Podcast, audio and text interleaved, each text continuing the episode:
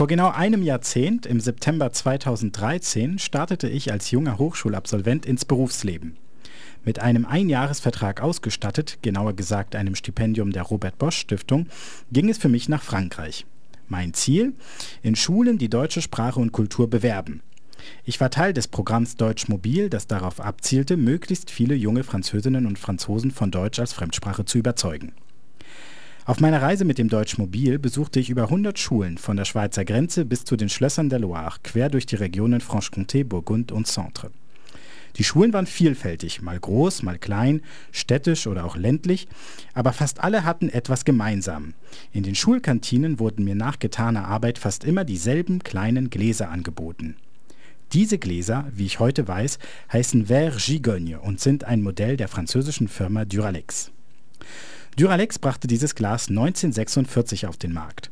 Es galt als äußerst stabil, manche behaupteten sogar, es sei unzerstörbar. Dank seiner stapelbaren Form war es das ideale Glas für die Schulkantine und wurde von Bildungseinrichtungen tausendfach bestellt. Die Verre Gigogne begleiteten Generationen von Schülerinnen und Schülern und wecken heute bei vielen Erwachsenen nostalgische Erinnerungen an eine unbeschwerte Zeit.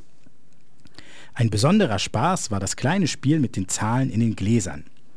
Jedes Verre Gigogne trägt eine Zahl zwischen 1 und 48 im Boden. Die Kinder ermittelten damit spielerisch ihr Alter und so konnte man von einem Tag auf den anderen um ein Jahrzehnt altern, nur um am nächsten Tag wieder 20 Jahre jünger zu sein. Diese Zahlen sind übrigens nicht für die Kinder gedacht, sondern markieren die Form, aus der das Glas stammt. Die Nummern 49 und 50 kriegen Kinder übrigens nie zu Gesicht, da sie der Qualitätskontrolle dienen und nicht verkauft werden.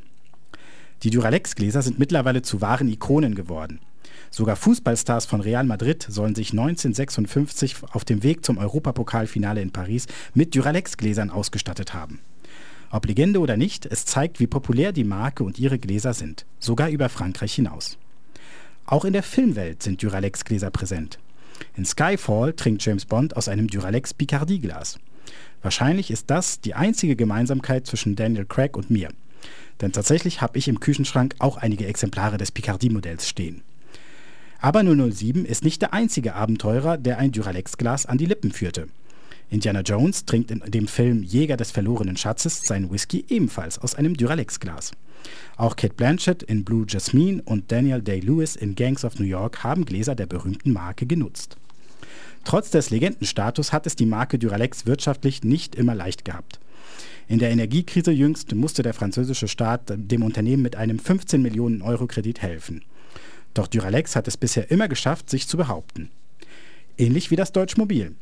Ich gehörte zwar zum letzten Jahrgang, der das Programm unter diesem Namen absolvieren durfte, aber Deutsch Mobil hat sich als Mobi-Klasse neu erfunden und besteht unter dieser Bezeichnung noch bis heute.